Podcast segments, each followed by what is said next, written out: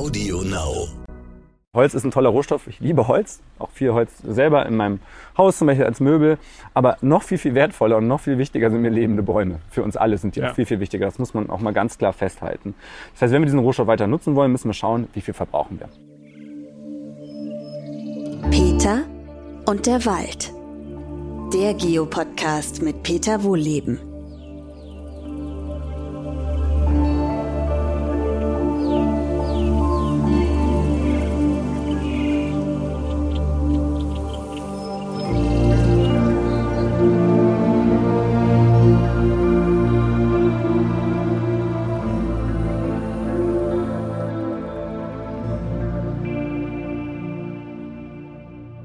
Willkommen zu meinem neuen Podcast. Heute spreche ich mit Patrick Esser, einem Landschaftsökologen, der auch in der Waldakademie arbeitet, über Wald im Klimawandel. Da machen sich ja momentan viele Leute Sorgen und das wollen wir mal ein bisschen ausleuchten, ob das berechtigt ist. Aber bevor wir starten, Patrick, äh, frage ich dich mal nach deinem schönsten Walderlebnis. Du wusstest schon, dass es auf dich zukommt, vermute ich mal. Und Ja, was ist doch. es? Ich habe das ein oder andere Mal ja auch schon in den Podcast reingelauscht. Und ähm, tatsächlich ist es bei mir aber, dass ich gar nicht so lange überlegen musste. Und ich habe wirklich ähm, ein schönstes Walderlebnis tatsächlich, was ähm, mich nach wie vor sehr berührt. Und zwar war ich da unterwegs für meine äh, Bachelorarbeit und habe mir Naturwaldzellen angeschaut. Das sind so Wälder. Da warst du auch bei mir im Revier, ich erinnere mich. Wie lange genau, ist das her? richtig. Ja gut, da muss ich jetzt gerade überlegen. Das ist schon ein bisschen was her. Hm, zehn Jahre, ich arbeite will jetzt nichts jetzt Verkehrtes sagen. fünf Jahre und dann nochmal fünf Jahre, ja, genau, Ah. so sieben, acht Jahre ist das schon her, genau. Da war ich auch unter anderem mit dir unterwegs, ja. Und ähm, da war ich eben ja, auf der Suche nach Wäldern, die nicht bewirtschaftet werden, weil ich die vergleichen wollte mit Wäldern, die eben bewirtschaftet werden. Wie sieht denn deren Gesundheitszustand so aus? Und da war ich eben in einer Naturwaldzelle unterwegs. Das sind Flächen, die überall in Deutschland angelegt sind, ähm, wo die Natur in Teilen schon seit 50 sieb- oder 60, 70 Jahren, da waren es 70 Jahre, wo keine Kettensäge mehr unterwegs war. Also echt ein toller Wald. Und wenn man da so reingeht, da ist es auch so ein bisschen sumpfig und da liegen so alte Buchen über den Weg. Also es sieht richtig wild auch aus. Und ähm, dann habe ich mich tatsächlich auch ein bisschen verlaufen, wusste nicht mehr so ganz, wo ich war, aber das fand ich gar nicht schlimm und war so in den Buchenkronen äh, unterwegs, weil man da den Gesundheitszustand immer Du bist aber nicht darauf geklettert, oder? nee, Optisch tatsächlich unterwegs, oder? Optisch unterwegs, Keine genau. Ahnung. Ich, ich hätte das Bild auch schön gefunden, dass du dich da durch die Kronen hangelst. Nee, ganz so sportlich bin ich dann doch nicht, das stimmt, obwohl ich das sehr spannend finden würde. Nee, wirklich ähm, mit dem Blick oben in den Kronen unterwegs. Und auf einmal fühlte ich mich so beobachtet. Ich so, ah, so ganz komisch. Und dann habe ich gesehen, da war eben ein Fuchs so, also auf Kollisionskurs mit mir. Der lief mir wirklich, also auf mich zu. Und ich war erstmal ein bisschen verunsichert, weil der wirklich straight auf mich zuhielt. Und dann habe ich irgendwann gemerkt, der hat mich einfach nicht bemerkt. Also der hat da nicht damit gerechnet, dass da ein Besucher Vielleicht war da der ist. dement, das gibt's ja auch bei Tieren. Okay, kann auch sein. Ja doch, im Ernst. Ne? Also, Ja? Das kennen wir Okay. ja von den Haustieren. Warum sollen Wildtiere nicht auch dement jetzt- werden? Aber gehen wir mal Das von würde aus. aber er jetzt ist ein bisschen die Magie meines Augenblicks nehmen, Oh. Das Entschuldigung. will- Das tut mir leid. Okay. Übrigens, ich muss dazu Okay. sagen, wenn ihr irgendwelche Hintergrundgeräusche hört, wir sitzen hier im Garten der Waldakademie an einem schönen Holztisch. Oh ja. Äh, und ja, ja, also wir nutzen auch Holz. Wir sind ja nicht gegen Holznutzung, auch wenn wir äh, Wälder schützen. Und hier sind ab und zu auch nette Leute, die hier äh, auf, äh, zu einem Seminar vorbeikommen und ab und zu mal grüßen. Also wundert euch nicht, wenn wir ab und zu mal so Hallo sagen zusammen. Hallo, das sind dann Besucherinnen und Besucher, die wir grüßen. Aber zurück ähm, zum Wald. Also schönstes Walderlebnis. Äh, ein, ein uriger äh, alter Wald, ne, den du gerade beschrieben hast. Genau. Und dann eben dieser Fokus auf Kollisionskurs. Und ich war dann erstmal echt so ein bisschen so, ah, was will der denn von mir? Ne? Also ich wusste noch nicht, dass es da demente Tiere auch gibt, dass er vielleicht einfach dement ist. Und habe dann mal so geklatscht so und dann so, ha, hallo, hier bin ich. Was machst du da gerade so? Und dann hat er so ganz verwirrt geguckt und blieb auch einfach stehen und hat dann mal geguckt. Und dann ist er aber irgendwann weggelaufen und fand das auch irgendwie so ein bisschen seltsam, dass er so gar keinen also Respekt hatte von mir. Und dann habe ich mich da hingesetzt, habe Mittagspause gemacht, wirklich mit Blick in wirklich einen ganz tollen alten Bauch, ähm, Buchenwald. Und einen schönen Sommertag auch und saß dann da, hab gefrinselt und dann irgendwann merkte ich wieder, irgendwie fühlst du dich wieder beobachtet. Und dann stand er so fünf, sechs Meter von mir entfernt und hat mir zugeschaut beim Essen. Ein Pferd. Im Wald. Das Ne, ist tatsächlich der Fuchs. Also das war wirklich, äh, dieser Fuchs stand dann da und war ganz entspannt. Und das fand ich irgendwie so schön, dass so ein Tier sich ohne Angst mir nähert. Ja. Und man merkte einfach, da ist ansonsten niemand unterwegs in diesem Ja. Wald, weil der wirklich auch so ein bisschen abgelegen ist, wirklich Ja. schwierig zu erreichen. Und so eine total entspannte Tierbegegnung, ähm, Ja. das, das, also für mich irgendwie nicht, weil ich es selber so ein bisschen aufregend fand auch, weil ich das auch nicht kannte. Ähm, das ist, glaube ich, so ein Erlebnis, was mir echt hängen geblieben ist. Ja. Also von vielen schönen anderen Walderlebnissen auch, aber das ist so wirklich eins. Ja. Klingt gut. Hat man leider nicht allzu oft in Deutschland. Und dann kommen wir auch schon mal zum Thema zurück. Ich meine, eine ganz, ganz häufige Frage auch von Journalistinnen und Journalisten, aber auch von äh, interessierten Laien ist, wie geht's dem Wald? Mhm. Das ist ja so eine Pauschalfrage. Kannst du die so pauschal beantworten? ja, du spürst, führst mich ja schon die richtige Spur. Äh, nee, kann ich nicht tatsächlich. Wenn man da auch sehr stark unterscheiden muss, das ist ja das, was ich da auch schon in der Bachelorarbeit gerade so ein bisschen angeteasert habe, die ich da geschrieben habe. War natürlich nur eine Bachelorarbeit, aber da habe ich eben auch schon gemerkt, dass es eben große Unterschiede gibt. Ähm, wie wird der Wald behandelt oder wird er auch überhaupt behandelt? Und dann darf er sich auch selber behandeln vielleicht. Ne? Also was ich eben schon festgestellt habe, und nicht nur ich, sondern WissenschaftlerInnen auch in ganz Deutschland haben das festgestellt, dass eben das Waldbild ganz entscheidend ist. Also zunächst mal, welche Baumarten stehen da? Sind das die, die die Natur auch vorsehen würde? Ähm, und wie intensiv wird der Wald auch ja, gepflegt? Forstwirtschaft spricht ja oft von der Pflege. Ähm, ich würde das ein bisschen anders sehen wie intensiv wird da eben gewirtschaftet. Und da gibt es große Unterschiede. Deswegen, wie geht's im Wald, kann man super pauschal tatsächlich nicht beantworten, sondern da muss man sich wirklich anschauen, welchen Wald, was Waldähnliches ist es oft eher, haben wir denn da eigentlich? Ja. Ihr wart ja ähm, auch äh, in letzter Zeit mal mit einem Thermometer im Wald unterwegs. Mhm. Und ich habe die Bilder noch, ist ja schon ein paar Wochen her, die Bilder noch im Auge äh, an diesen super heißen Tagen im Juli. Es war, glaube ich, der, weiß ich nicht, 19., 20. Juli, irgend sowas in der Art, mhm. äh, wo diese erste große Hitzewelle durch Deutschland gelaufen ist. Ähm, und da habe ich ein Thermometerbild gesehen. Also hier waren es bei uns zu Hause am Forsthaus, glaube ich, weiß ich nicht, 34 Grad oder so. In Köln waren es, glaube ich, 39. Und mhm. auf dem Thermometer habe ich irgendwas mit 24, 25 Grad gesehen. Was war das denn? Das gibt's doch gar nicht. Ja, man kann es wirklich kaum glauben. Also das fand ich auch total faszinierend. Also wir haben hier vom Seminargebäude sogar 37 Grad gemessen. Also es war so unsere Vergleichsfläche, weil es eben auch nach Süden äh, ausgerichtet mhm. ist. Und dann sind wir zu einer Waldfläche gefahren, die eben in unserem Schutzgebiet liegt, was wir hier selbst eingerichtet haben, das Urwaldprojekt. Was ist das für ein Wald? Ähm, das ist eben Wald, der in Deutschland sehr selten ist, weil das einer ist, der relativ naturnah ist mit alten Laubbäumen, wobei man da sagen muss, also die sind für deutsche Verhältnisse sind die sehr, sehr alt. Also die sind jetzt so, haben so ein Alter zwischen 160 und 200 Jahren. Ja, das, das ist schon deutlich. Alt, ja. Ist auch, also mir würde das auch schon reichen als Lebenserwartung, wenn ich so alt werden würde. Aber wenn man eben schaut, wie alt werden Bäume, ne, wie alt werden Buchen in Urwäldern, dann können die auch durchaus 500, 600, vielleicht auch mhm. 700 Jahre alt werden. Das heißt, die sind noch nicht alt, aber für deutsche Verhältnisse sind sie sehr, sehr alt. Und da haben wir eben das Glück, dass wir hier so ein paar alte Wälder haben und die sind eben durch dieses Projekt geschützt, wo eben Privatpersonen, Unternehmen sich beteiligen können, unterstützen und da darf der Wald eben einfach ohne Einfluss des Menschen wachsen. Und da haben wir immer nachgemessen in diesem Waldstück und ähm, auf einer vergleichbaren Fläche, die eben auch den ganzen Tag in der Sonne eigentlich liegt. Und also wir konnten selber kaum glauben. Ich meine, es waren 24 Grad, die wir da gemessen haben. Ähm, nur ein bisschen tiefer am Boden gemessen, das verfälscht es so ein bisschen, aber sagen wir mal auf der Höhe, wo wir die Vergleichsmessung gemacht haben, würde ich sagen, waren es dann vielleicht 26 Grad. Und das ist ja der Wahnsinn, ne? an so einem heißen also Sommertag. Also 11 Grad Unterschied. Ja, also 11 Grad Unterschied. Also ja. ich meine, ich, ja, ich weit aus, ich weiß, ich bin ja blöderweise auch mit dem Fahrrad gefahren zur Waldakademie. okay. Aber boah, du fällst ja gleich vom Sattel, vor allem auf der Rückfahrt, wo der Sattel sich in der Sonne noch ein bisschen aufgeheizt hat. Das ist, naja, wird man so leicht gebraten von unten. Ähm, und dann 11 Grad weniger, das ist so. Und wie machen Bäume das? Also, wie, wie, also 11 Grad, das kann ja nicht nur der Schatten sein. Also, ich richtig, war ja, ja, übrigens beides im Schatten gemessen, muss man sagen. Genau, also richtig, richtig. Sonst wäre es ja nicht weniger. zu vergleichen. Genau. Also, kann man wirklich gar nicht glauben, wie viel da zusammenkommt. Was ich spannend finde, also, die, letztlich ist es dann, das kann man auch selber ausprobieren, wenn man sich einfach mal zu Hause auf eine Terrasse setzt und einen Sonnenschirm aufspannt. Da wird es kühler drunter, aber eben nicht so viel kühler, wie wenn wir in den Wald gehen. Das kennen wir ja alle, auch im Stadtpark. Und umso naturnäher der Wald ist, umso kühler wird's auch. Da gibt's auch interessante Forschungen zu. Und ja, der Effekt ist letztlich, dass die Bäume ja gemeinsam schwitzen und sich runterkühlen, abkühlen. Das ist so das Geheimnis. So wie schützen die, musst du dir vorstellen, ist, also ist mieft ja. hoffentlich nicht. ja, genau. Das ist das Motto, um Baumachsel schweißt. Da ist, klingt das erstmal nicht so attraktiv, tatsächlich. Ne? Kann man das riechen, wenn Bäume ähm. schützen? Das muss ich jetzt fragen. nee, also man fühlt es auf der Wald, auf der Haut tatsächlich auch, ne, dass es feuchter wird. Aber man riecht es mit Glück in den Laubwäldern nicht, wenn es also, gut geht. Also du hast mhm. so viele Sachen, ich muss aber kurz nachhaken. Ja. Man fühlt das auf der Haut. Also ich habe das ehrlich gesagt ja. noch nie gefühlt, aber vielleicht bin ich da auch ein bisschen trampelig oder tranig unterwegs. Doch, äh, ich, also ja. ich muss da mal drauf achten. Ja. Ähm, also, also das fühlt man auf der Haut. Also ich finde, dass man es wirklich fühlt, dass also es fühlt der Klammer ist. Feuchter? Feu also kühler auch natürlich, ja. aber eben auch etwas feuchter. Also das ist so ein bisschen, das haben wir auch nachgemessen, dass auch die Luftfeuchtigkeit war nochmal deutlich höher als bei uns. Und da sieht man eben, dass die gemeinsam alle Das ist Ja. dann echt Baumschweiß auf der. Muss ich echt mal beim nächsten Spaziergang Ja, aufpassen. genau, ich bin jetzt schon, schon ein paar Jahre im Wald Ja. unterwegs, aber ich äh, Doch, ich finde schon, dass wir uns auch. Also, Okay, das haben wir, der, der. Biers war ja auch dabei und der meinte Nein, ich glaube dir das.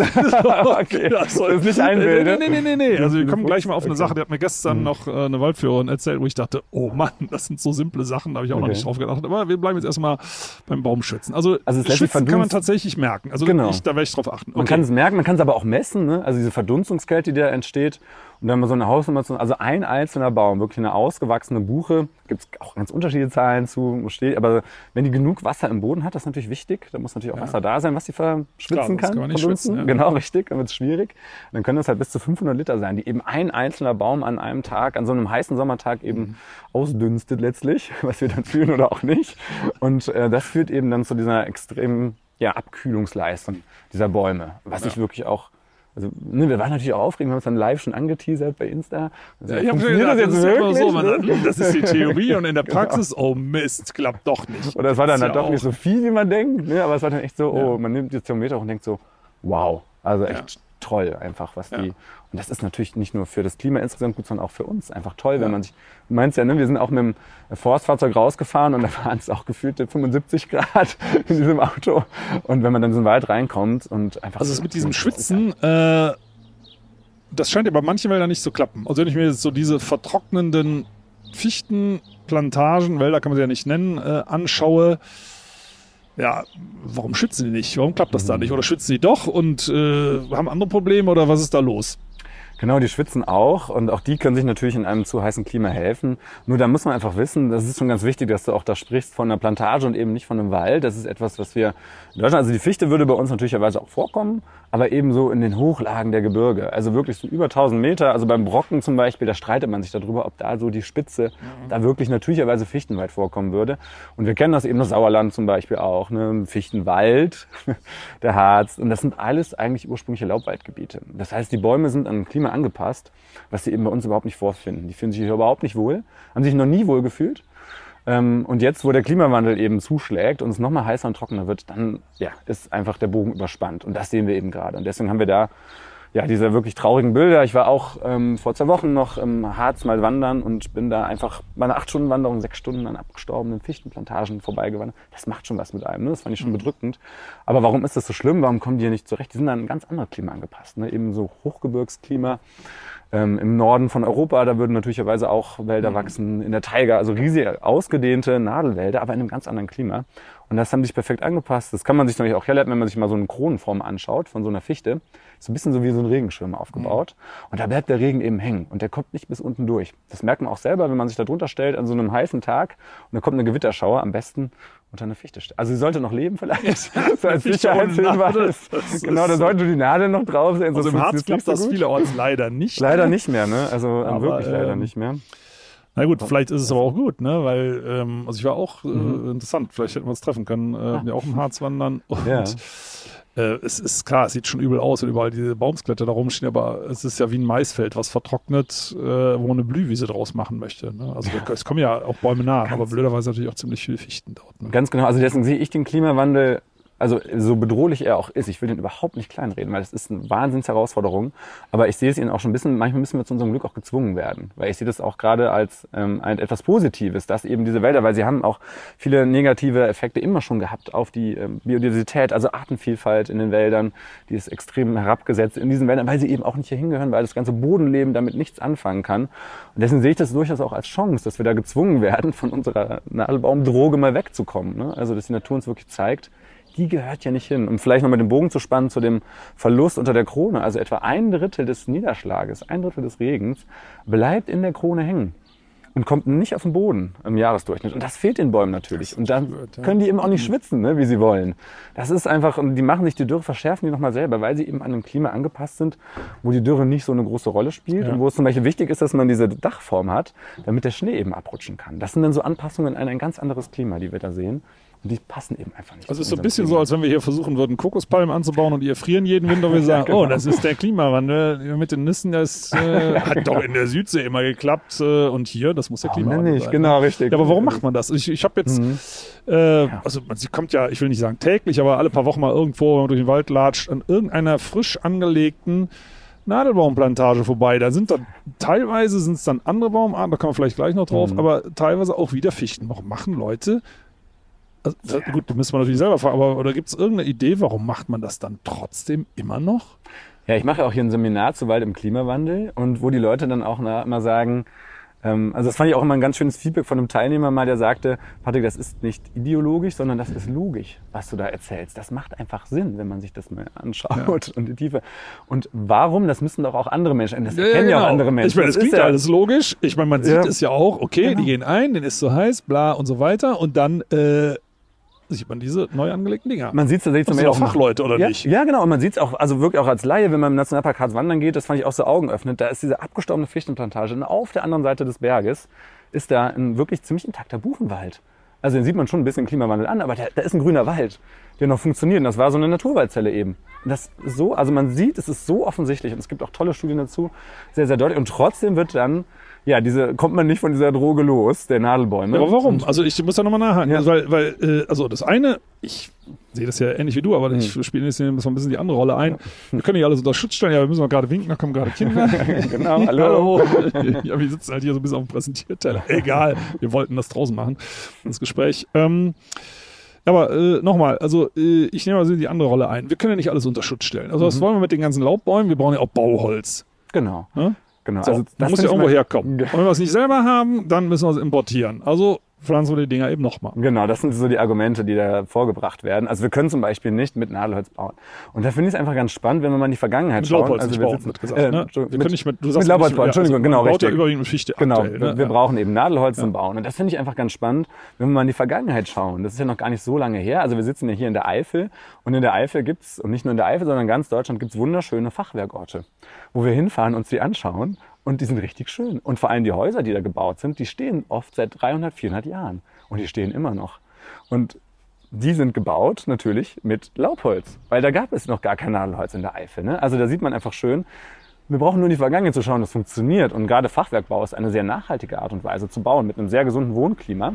Und das heißt auch nicht, dass wir dann in so kleine Hobbithäuser ziehen müssten. Ne? Also ist in der Eifel ja schon, da wird's für dich schon äh, eng, weil Ja, mit dem äh, Türsturz. ne? Fachwerkhäuser, würde ich sagen, wäre für mich nicht das Richtige. Mit, weiß ich nicht, 1,80 Türhöhe, da Genau. würde ich mir ja den Hals strangulieren. so ungefähr. Genau, ne, das wäre gefährlich. Aber wir können die ja auch auf den heutigen Wohnkomfort anpassen. Ne? Also da gibt's ja durchaus, da könnte man auch einen höheren Türsturz bauen, das funktioniert. Also da gibt es Beispiele, es gibt auch laufende Forschung, dass man sogar Hochhäuser mit Laubholz bauen kann. Also das geht. Und es ist ja auch so, dieser Wechsel wird oft dargestellt, es wird ja von heute auf morgen. Also wenn wir heute anfangen, äh, Laubbäume mehr im Wald wieder zuzulassen am besten oder auch zu pflanzen und we- weggehen von den Nadelbäumen, wir merken, es funktioniert nicht, dann heißt es ja nicht, dass wir morgen die Häuser komplett mit Laubholz bauen. Und das braucht ja, bis die Bäume geerntet werden und wirklich im Holz bebaut werden können, das braucht 120 Jahre mindestens, eher länger, eher 140 Jahre, 160. Das heißt, wir haben wirklich viel Zeit, uns auch sogar noch tollere Sachen auszudenken als vielleicht Fachwerkhäuser, wobei ich die schon echt toll finde. Ja gut, ich bleibe jetzt mal bei meiner Ja. also, äh, imaginierten F- Forst-Hardliner-Position, sage, also trotzdem wollen wir Nadelholz haben und wir nehmen jetzt was anderes. Also Mhm. gut, Fichte, okay, einverstanden, geht nicht mehr. Kiefer, ja, die wird immer noch empfohlen, obwohl die ja auch Mhm. sehr leicht abbrennt. Das machen wir vielleicht gleich nochmal ganz kurz auf das Fass, weil wir da ja einen eigenen Podcast schon zu haben äh, zum Thema Waldbrand. Aber ähm, Bleiben wir mal bei den Baumarten. Ich könnte jetzt auch sagen, ich importiere, wird, was ja gemacht wird, Libanon-Zeder, Atlas-Zeder, Douglasie, ähm, schon auch ein bisschen Laubbäume, aber auch da welche, die mehr aus dem Süden kommen, die mehr Hitze gewohnt sind, Esskastanien und sowas. Wo ich sage, ja, ist ja schön und gut, aber ich brauche ja diese ganzen Produkte und wenn du, Patrick, jetzt sagst, Fichte ist doof, dann nehme ich eben Atlas-Zeder. Genau. So, und jetzt? Was gibt's da? Gibt's da irgendein Genau. Also, in der Suppe? also da sind ein paar Dinge, die wir dann verstehen sollten und auch mal akzeptieren sollten. Also wir leben in der Zone, es ist eine Laubwaldzone. Die Welt ist in verschiedene Zonen aufgeteilt, ökologisch, wo eben verschiedene Waldtypen wachsen. Und bei uns ist es eben der Laubwald. Äh, Der temperate Wald, Laubwald, ne, der eben sommergrün ist oder wieder sein Laub verliert. Da leben wir nun mal. Das verschiebt sich gerade so ein bisschen, aber eher in Richtung noch mehr Laubanteil. Ne? Also, und das denke ich, das, also diese grundsätzliche Anpassung an ein Klima, das haben auch die anderen Nadelbäume. Also wenn wir Nadelbäume grundsätzlich, die Douglasie zum Beispiel, die ist ja nach wie vor ja, ein heißer Kandidat, ähm, im wahrsten Sinne des Wortes vielleicht sogar für den Klimawandel, wo man auch jetzt schon merkt, das funktioniert eben nicht. Also ganz, ganz deutlich sieht man, das funktioniert nicht. Also Weil nur wenn ich das einstreuen darf, bei unserem Forsthaus Ne, also mein Vorgänger war anscheinend auch ein Douglasien-Liebhaber. Der hat, wir haben im Garten, weiß ich nicht, 15 verschiedene Baumarten, auch ein paar Douglasie, die sterben gerade ab. Also, ich meine, ist nicht schön, ne? aber die zeigt eben ganz deutlich, ich, ich fühle mich hier nicht wohl. Ne? Also die macht die Biege. Aber trotzdem wird die ja überall, auch in Staatsforsten, Genau. die müssen ja nur am besten wissen, die müssen ja der Politik folgen und hauen da überall Douglasien in den Boden. Also es ist wirklich verrückt. Also wenn man es wirklich sieht, wie schlecht die Douglasie aussieht, dass sie nach wie vor empfohlen wird. Übrigens es gibt Länder, wo die eben nicht mehr so empfohlen wird. In Belgien zum Beispiel, ist es mittlerweile den Staatsverwaltungen verboten, die zu empfehlen. Also auch, sieht- auch das, ja. Entschuldigung, dass ich mal ganz kurz unterbreche, für die Zuhörerinnen und Zuhörer. Douglasie ist eine wunderbare Baumart aus dem pazifischen Nordwesten äh, Nordamerikas. Es ist übrigens wahrscheinlich der Baum, der überhaupt am höchsten werden kann weltweit. Ich glaube, der höchste, also gibt es ja unterschiedliche äh, Berichte. Höchste jemals gemessene Baum ist, nachdem er gefällt wurde, äh, mit knapp 140 Meter Länge ähm, gemessen worden. Aber das ist ein Baum, der wächst in der Gegend, wo ich glaube, es dreifache an Niederschlag unterkommt wie bei uns. Ne? Also das muss man nur dazu wissen und das wird jetzt als Kandidat genommen, um in einem tro zunehmend trocken heißen Klima Fichte zu ersetzen. Genau, also es ist wirklich ein ganz, ganz anderes Klima und das ist mir auch ganz wichtig. Wir machen hier kein Nadelbaum-Bashing. Ne? Also, Nein, ich habe nichts gegen. Nadelbäume. Fichten nur toll. Auch Fichten. Also wunderschöne Wälder. Ne? Und äh, ich hatte auch das Glück, mal Douglasien selber in freier Wildbahn zu sehen, dort wo sie auch eben natürlicherweise Ja. wachsen. Ich war total beeindruckt. Tolle, tolle Bäume, auch hier bei uns. Nur sie passen eben dieses Klima überhaupt nicht. Wir haben so ein paar Kandidaten und die Weißtanne zum Beispiel, das ist eine Baumart, die würde auch mal im Buchenwald mitwachsen, aber nur deswegen, weil die Buche ihr das Klima so macht, dass es auch für sie passt. Ne? Also die braucht die sozusagen als Kühlschrank, die Klimaanlage. Das heißt, da gibt es ein paar Nadelbaumarten, aber wenige und nur eingestreut. Ansonsten ist das eben Laubwaldgebiet. Und das ist das eine, was wir verstehen sollten. Und das andere ist eben, dass wir keine Wälder pflanzen können, das wird, sondern das ist ein Ökosystem und zwar ein hochkomplexes Ökosystem. Also ähm, da kannst du vielleicht sogar noch mehr zu erzählen, aber die Artenzahlen, die man da hat, ne? also man, im Buchenwald spricht man immer so von mindestens 12.000 bis 13.000 Arten. Und da sind aber ganz, ganz viele Lebewesen, die wahnsinnig wichtig sind für den Wald noch gar nicht mit drin. Bakterien zum Beispiel. Da kann man gleich mindestens eine Null noch dran Ja. bei Bakterien. Ne? Genau. Und da gibt's ja auch tolle Forschung zu, was, wozu die wirklich in der Lage sind. Ne? Also, dass sie wirklich die Genetik der Bäume beeinflussen, dass sie sich besser an Trockenheit anpassen können. Und die gehören eben alle dazu. Und wenn ich denen jetzt eine Douglasie hinpflanze oder eben eine Roteiche, zum Beispiel, das ist auch wieder eine nordamerikanische Baumart, wenn wir jetzt bei den Laubbäumen mal bleiben, ne? die da empfohlen Ja, also. Laubwald ist nicht unbedingt immer gut, ne? Äh, wenn man sagt, ja, Laub ist ganz toll, aber wenn er nicht von hier ist, auch nicht gut. Ne? Ja, genau. ähm, genau, also das Also ist... wir haben nur gerade noch mal kurz unterbrochen, weil hier gerade so viele Kinder für, für, die, für die Kinderprogramme hier vorbeikommen. Die muss man natürlich mal kurz winken. Genau, mal kurz winken. ähm, nee, die sind eben auch, wenn sie aus einem, und selbst wenn wir auch ähm, nach Südeuropa, das finde ich auch so spannend, ähm, die Kastanie zum Beispiel. Also vielleicht so ein ganz schönes Beispiel, an dem man das mal festmachen kann. Also die Rosskastanie, die alle so kennen, so unterm Biergarten, ist für uns, die meisten von uns ist so eine heimliche Baumart. Und die kommt eben aus Südosteuropa, da ist so ihr Ursprungsgebiet und in ja, so in Schluchtwäldern Albaniens oder auch Griechenlands zum Beispiel, da vermutet man ihren Ursprung und die haben wir eben angepflanzt. Ist Auch ein toller Baum. Setze ich auch gerne im Biergarten drunter. Und ähm, die hat ja dieses Problem mit dieser Kastanien, ich muss wieder aufpassen, Miniermotte, dass sie ähm, im Sommer schon sehr früh oft braun, ganz braun dasteht. Und da wusste man ganz lange nicht, wo kommt denn diese Kastanien-Miniermotte her. Vielleicht ganz kurz, Ja. das, ist, das ist Miniermotte deswegen, weil die in den Blättern frisst. Also die muss ja unheimlich platt sein. Ja, ja, genau. Das Blatt ist ja sehr dünn in den Blättern frissen, es gibt dann diese braunen Flecken. Ne? Spannend eigentlich, ja, ja genau. Das ist eine verrückte Lebeform auf jeden Fall. Und da hat man lange auch äh, wusste man gar nicht, wo kommt die denn eigentlich her, diese Kastanienminiermotte. Und weil man eben die aus diesen Wäldern gar nicht so erkannt hat, man nochmal nach, nachgeschaut, doch, die ist eben auch dort zu Hause. Aber der Unterschied ist eben, dass ga- ganz viele Gegenspieler dieser Kastanienminiermotte auch dort leben und damit die Population wieder eindämmen. Und jetzt pflanzen wir hier ähm, bei uns in einem anderen Klima an, in einem ganz anderen Ökosystem, in einem ganz fremden Ökosystem und dann ist erstmal für die Kastanie zum Beispiel alles super. Weil da fehlen ja auch die Kastanienminiermotte. Irgendwann kommt die aber nach, über den globalen Warenhandel, die wir so haben, unbewusst eingeschleppt. Nur da aber über Wanderer, die dort wandern waren in Griechenland, unter meinen Schuhsohlen wegen mir auch zum Beispiel, wenn sie ja so platt ist, dann nachgereist und ähm, frisst dann die, Kast äh, die Kastanie eben auf, wirklich, und dann fehlen der Kastanie aber diese Gegenspieler, die sie eigentlich in der Heimat hat. Und deswegen hat man sie da so lange gar nicht entdeckt, weil sie eben nur ein Randspieler ist. Und hier auf einmal steht die Kastanie da und hat eben diese Unterstützung des Ökosystems nicht. Wir müssen, glaube ich, einfach verstehen, dass Wälder sind hochkomplexe Ökosysteme. Und da haben wir ganz, ganz viel noch gar nicht verstanden. Und dann glauben wir immer, wenn wir eine Baumart dahin tanzen, haben wir ein Ökosystem. Nein, also das ist ein, was ganz, ganz anderes.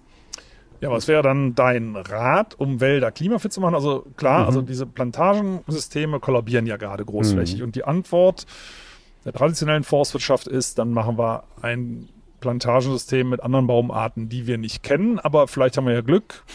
Vielleicht pflanzen wir pflanzen einfach zwei, drei statt nur einer. Dann haben wir ja Baumartenvielfalt. Also Genau. man muss dazu wissen, ja, wir haben natürlich von, von Natur aus Dutzende Baumarten hier, aber natürlich ganz andere. Mhm. Aber wir pflanzen einfach zwei, drei und irgendeine wird schon durchkommen. Das ist ja so, so ein bisschen die Wette oder das Roulette-Spiel, was man aktuell macht. Aber auf, also man weiß es nicht. Ne? Das ist ja Mhm. schon mal okay, wenn man das zugeben kann. Äh, macht aber einfach so weiter. Das ist natürlich dann nicht so gut. Aber was würdest du denn machen, wenn du sagst, so, du bist jetzt hier, sagen wir mal, ähm, wer ist jetzt, wird es den Cem Özdemir ersetzen, Landwirtschaftsminister? Der Wald ist ja blöderweise nicht beim Umweltministerium, sondern beim, Land, beim Landwirtschaftsministerium Mhm. gelandet. Und würdest sagen, okay, ich schreibe jetzt das äh, neue Bundeswaldgesetz und lege mal fest, was da draußen zu passieren hat. Oh wow. ja, das wäre also, eine Rolle, das ne, ja der mich alles nach sehr dem gerne Motto, wiederfinden ich würde. könnte, ich würde alles anders machen. Ich nehme an, es wäre jetzt soweit, würde sagen, oh, ja, hm, so, und jetzt, was, wie würdest du den Wald fit für, für den Klimawandel machen? Ja, tatsächlich. Das ist eine Aussage, die wirklich viel Mut braucht. Und deswegen glaube ich, auch scheuen sich PolitikerInnen da davor, diese Aussage zu tätigen. Also ich würde die Hände in die Tasche stecken. Und das ist etwas, und dafür viel Geld in die Hand nehmen. Das, ist immer so, das kennen wir ja aus anderen Politikbereichen. Da wird schon gerne gemacht, genau. Aber die Aussage zu treffen, das ist die Mut, das ist der Mut, der für mich dahinter steckt. So, also Hände in die Tasche, viel Geld. Das, äh, also jetzt mal wirklich mal ernst, das scheint sich Ja. zu widersprechen, weil also nichts machen kostet ja nichts, oder? Genau, kostet ja nichts.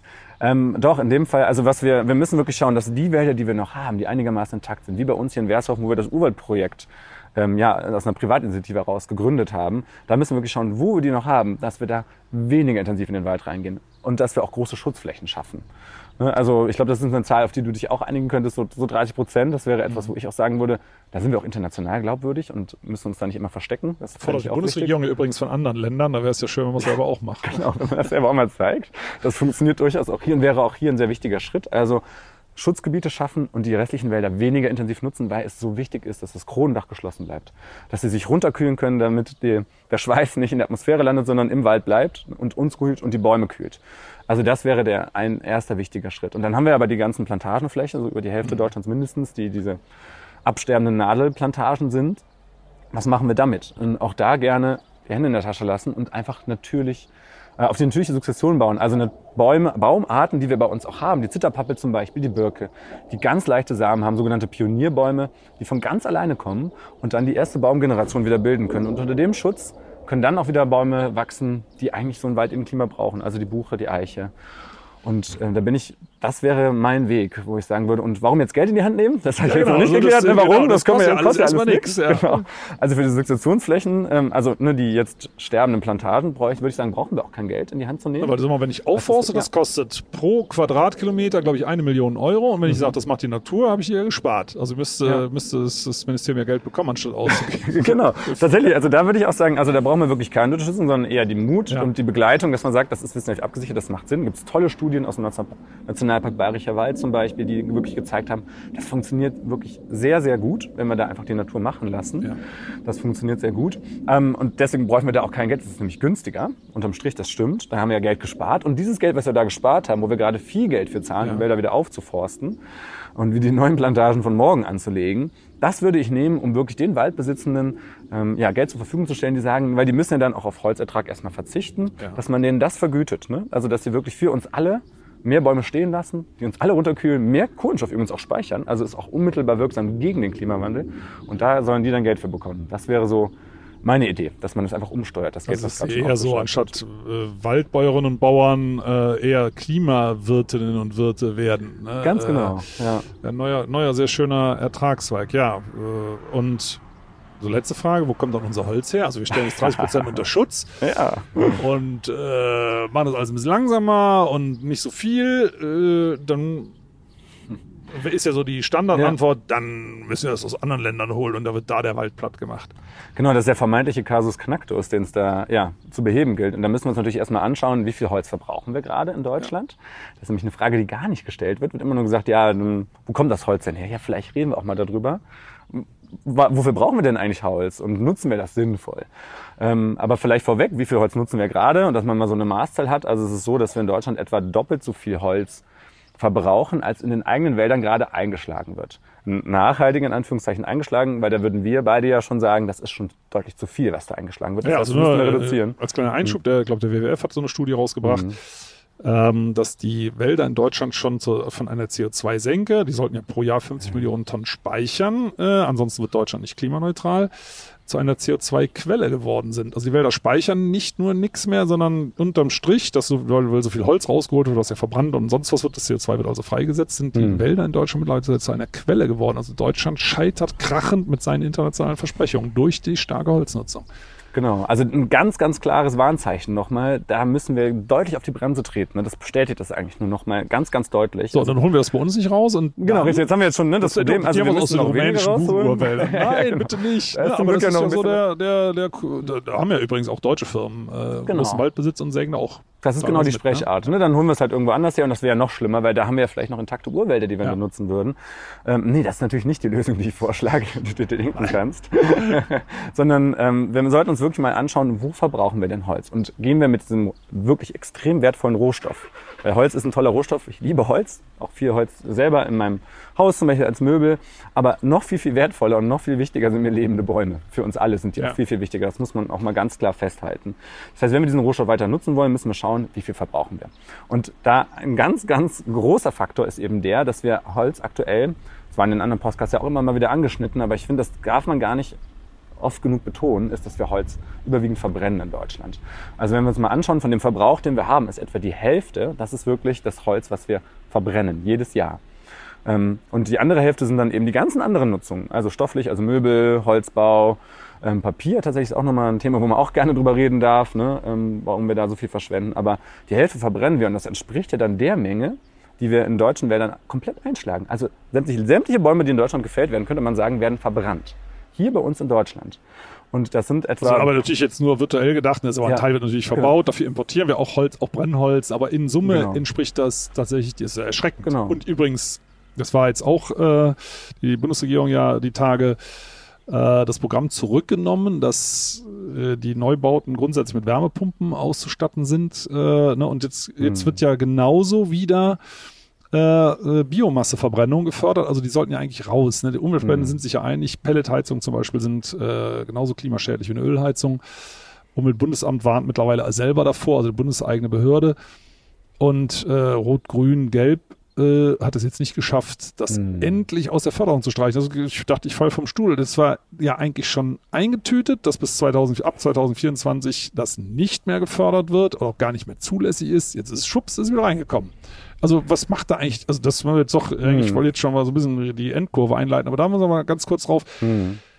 Äh, diese Lobbygeschichten, ne? also da findet ja auch offenbar eine massive Beeinflussung der Politik statt aus den Forstreihen, die, Hm. die immer noch mehr Holz verkaufen wollen. Ist das nicht totaler Irrsinn? Also sag mal, auf der einen Seite sterben die Plantagen, Hm. das ist ja, wir, diese Nadelplantagen allein ist ja über die Hälfte der Waldfläche in Deutschland, die gehen kaputt, die können ja gar kein Holz mehr liefern.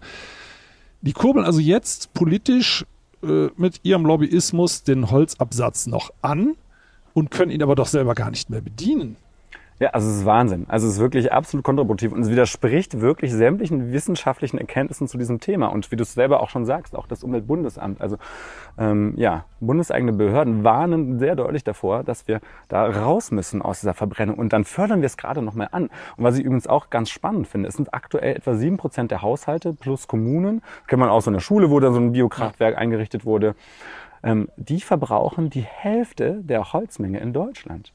Also wie kann das sein? 7%? 7 Prozent der Haushalte. Das sind die, die wirklich auch ähm, voll heizen mit Holz. Etwa 20 Prozent der Haushalte in Deutschland haben auch eine Holzheizung. Ne? Das heißt, wenn wir es mal wegen mir grob überschlagen, wenn wir sagen 10 Prozent der Haushalte in Deutschland verbrauchen die Hälfte der Holzmenge. Und wir wissen, dass das absoluter Blödsinn ist und kontraproduktiv. Das möchte ich den Menschen übrigens nicht vorwerfen. Das ist mir ganz wichtig ich auch noch, um sagen, Gottes Willen. die sind ja falsch Ne? beraten. Es sind Genau. immer noch Energieberaterinnen und Berater unterwegs, die zur Pelletheizung raten. Und ich, der kleine Hinweis übrigens nebenbei, jetzt nach dieser Hitzewelle, hier in Deutschland äh, mal der kleine Hinweis, mit Pelletheizung kann man nicht kühlen, mit Wärmepumpe schon. genau. Das ist ja auch nochmal ein Punkt, der dazukommt. Ich bin selber jetzt umgestiegen von einer Ölheizung auf eine ähm, Wärmepumpe. In hab einem mein Haus- alten Haus. In einem, genau, das wird dann auch immer oft ja, ja. behauptet, das geht nicht. Das ist bei mir ein 60er-Jahre-Bau, also so wirklich so ein Standard, Einfamilienhaus freistehend, wie man es wirklich ganz typisch hat. Und ich bin gerade so froh in den Hitzewellen, die wir jetzt auch hatten, drei, vier Wochen, das war so heiß und ich hatte halt gut gedämmt und ähm, habe dann wirklich im Juli das erste Mal von der Winterbettwäsche auf die Sommerbettwäsche gewechselt. Ne? Also da sieht man, Umweltschutz kann auch Spaß machen. Ne? Also das, das zeigt das einfach so schön und das funktioniert da auch mit einer Wärmepumpe in Kombination mit der Photovoltaikanlage. Auch da gibt es noch Schritte zu gehen. Das ist noch nicht alles 100% perfekt, aber es ist, ja. glaube ich, ein Weg, den wir gehen können. Während wirklich die, das Holzverheizen, da wird auch gerade diskutiert, noch Kohlekraftwerke umzurüsten. Das ist wirklich ein absoluter Irrweg. Den dürfen wir nicht gehen, wenn wir unsere Wälder nicht verlieren wollen. Also das ist, glaube ich, ganz, ganz wichtig, dass wir da endlich umsteuern. Und es wird ja auch teurer. Also ja. äh, die Pelletpreise ziehen ja jetzt schon massiv an und mhm. wenn mal ich schätze ja, dass wir in zehn Jahren so die Hälfte der Waldfläche in Deutschland verloren haben. Also die Plantagen ist übrigens erstmal nur ein ökonomischer Schaden oder vorwiegend. Mhm. Und dann wird das Holz ja nicht mehr geliefert. So, was macht dann der Pelletpreis? Ne? Der wird, glaube ich, ziemlich dem Gaspreis anlehnen, ne? so wie wir das aktuell sehen. Also es ist, ist an sich auch ein schlechter Rat äh, für die Finanzen. Kann man kurz gewunken. die jetzt in den Wald zieht. Also wieder immer, ja genau, um die geht es ja. Ne? Also dass wir denen nicht die Zukunft versauen. Aber also es gibt Lösungen, ne? es liegen Lösungen auf der Hand. Wenn ich das mal zusammenfassen darf, also für intakten Wald sieht es noch ganz gut aus, mhm. wenn wir die Kurve da noch kriegen und nicht immer weiter am Thermostat drehen. Ähm, aber diese Plantagen, Forstwirtschaft, die hat einfach ausgedient. Ja, kann man so sagen. Und wie gesagt, ähm, ich habe immer noch die Hoffnung tatsächlich. Also ich finde es, ich möchte es überhaupt nicht kleinreden, was gerade passiert. Wir sehen es ja auch jetzt in diesem Jahr, die dritte Flutkatastrophe in Australien. Wir hatten es hier in der Eifel im letzten Jahr. Das ist ja übrigens auch Klimawandel. Das ist nicht nur heißer und trockener, sondern auch das verändert sich. Ja. Äh, extreme Dürrewellen in ganz Europa. Also es ist extrem, was wir gerade erleben. Aber wir haben immer noch die Chance, und das sehe ich schon so, dass wir in Zukunft lebenswertere Städte haben. Einen lebenswerteren Sommer auch tatsächlich erleben können in einem kühleren Haus. Und das geht alles. Wir müssen schon an verschiedenen Stellschrauben, ne? das ist auch nicht immer alles angenehm, aber vom Grundsatz haben wir da wirklich die Möglichkeit, da gut rauszukommen und auch mit einem lebendigeren Wald. Weil wir haben ja zwei Krisen eigentlich, die sehr, sehr groß sind. Das ist einmal der Klimawandel und zum anderen das Artensterben. Und das Schöne ist, dass wir das beides kombiniert mit mehr Waldschutz auch angehen können. Zwei wirklich globale Krisen, die wir hier zu Hause vor unserer Haustür ankündigen und jeder Einzelne kann da wirklich auch was tun. Das finde ich auch wiederum ermutigend. Finde ich auch. Äh, und äh, mit diesem optimistischen äh, Ausblick schließen wir diesen Podcast. Also vielen Dank, Patrick, äh, dass du zur Verfügung gestanden hast, äh, die Probleme nochmal beleuchtet hast, eben, aber eben auch die Lösungen aufgezeigt hast. Und äh, ich glaube, uns wäre allen wohler. Wir würden nicht ständig die 40 Grad Marke im Sommer überschreiten Richtung 50 Grad, wie das auf unserem Breitengrad durchaus möglich wäre, mhm. in immer heftigere Dürren reinzukommen, sondern dass wir das noch zurückdrehen können. Das ist ja, ist ja sehr tröstlich, dass es das geht, aber man müsste langsam damit anfangen. Also in diesem Sinne, Patrick, ganz herzlichen Dank sehr, und sehr an alle Zuhörerinnen und Zuhörer. Schauen Sie, dass der Wald vor Ihrer, eurer Haustür erhalten bleibt und wenn es geht, auch wieder etwas natürlicher wird, dann wird es für uns alle angenehmer. In diesem Sinne, alles Gute und bis zum nächsten Mal.